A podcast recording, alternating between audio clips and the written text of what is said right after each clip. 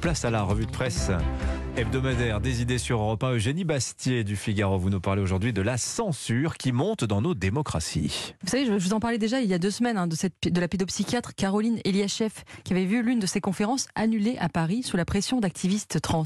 Eh bien, figurez-vous que j'ai suivi le dossier et depuis, deux autres de ses interventions ont été annulées. Elle doit avoir des gardes du corps pour s'exprimer. Et, et, mercredi soir à Poitiers, c'est la sociologue du CNRS, Nathalie Hennick, encore une femme, hein, notez-le, qui a été chahutée. Des militants la jugeant homophobe et islamophobe, parce qu'elle a critiqué le mariage pour tous et combat le wokisme, ont créé un charivari alors qu'elle s'exprimait. Les locaux de l'université ont été dégradés. Alors cette censure semble peu inquiéter la presse de gauche. Quand la FNAC retire de ses rayons le jeu Antifa, vous savez, ce jeu inventé par un groupuscule d'extrême gauche anti-police, Libération titre La FNAC se soumet à la cancel culture d'extrême droite. Mais la cancel culture d'extrême gauche, on n'en parle pas. Dans, sur le monde, le Nouvel Obs, Libération, rien, silence radio sur cette censure des deux femmes.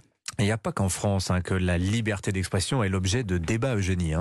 Alors en France, on censure la parole, aux États-Unis, on la libère. Elon Musk, le nouveau patron de Twitter, a décidé d'en faire un nouveau sanctuaire de la liberté d'expression. Des centaines de milliers de comptes supprimés par la politique de modération précédente ont été restaurés. La presse américaine de gauche s'en horrifie. Comme par exemple ce chroniqueur de New Yorker, Jelani Cobb, qui explique pourquoi il a décidé de quitter le célèbre réseau social. Quand Twitter permet aux foules du printemps arabe de se révolter, c'est exaltant. Quand Twitter lance la révolution MeToo, c'est formidable. Quand Twitter fait de Black Lives Matter un mouvement mondial après la mort de George Floyd, c'est le souffle de l'histoire.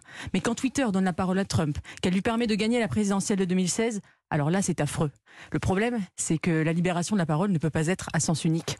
Et la liberté d'expression, est-ce que c'est devenu euh, une valeur de droite, Génie alors dans les années 60 en France, c'était le pouvoir gaulliste qui censurait le film La religieuse de Rivette, jugé offensant pour les catholiques. Aujourd'hui, c'est la gauche qui réclame le boycott et l'annulation.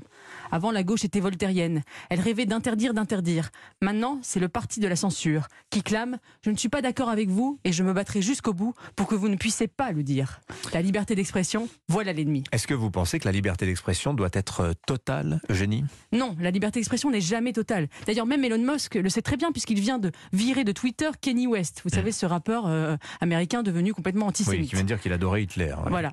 La liberté absolue, c'est la loi du plus fort. Mais la loi de la démocratie, ce n'est pas le sens de l'histoire. Ce n'est pas les gentils progressistes contre les attardés réactionnaires. C'est le pluralisme, la discussion, la confrontation d'opinions divergentes et parfois même dérangeantes dans l'espace public. C'est ce trésor qu'il nous faut défendre. Des propos bien sages. Vous avez raison, Eugénie Bastier. Merci à vous. À vendredi prochain.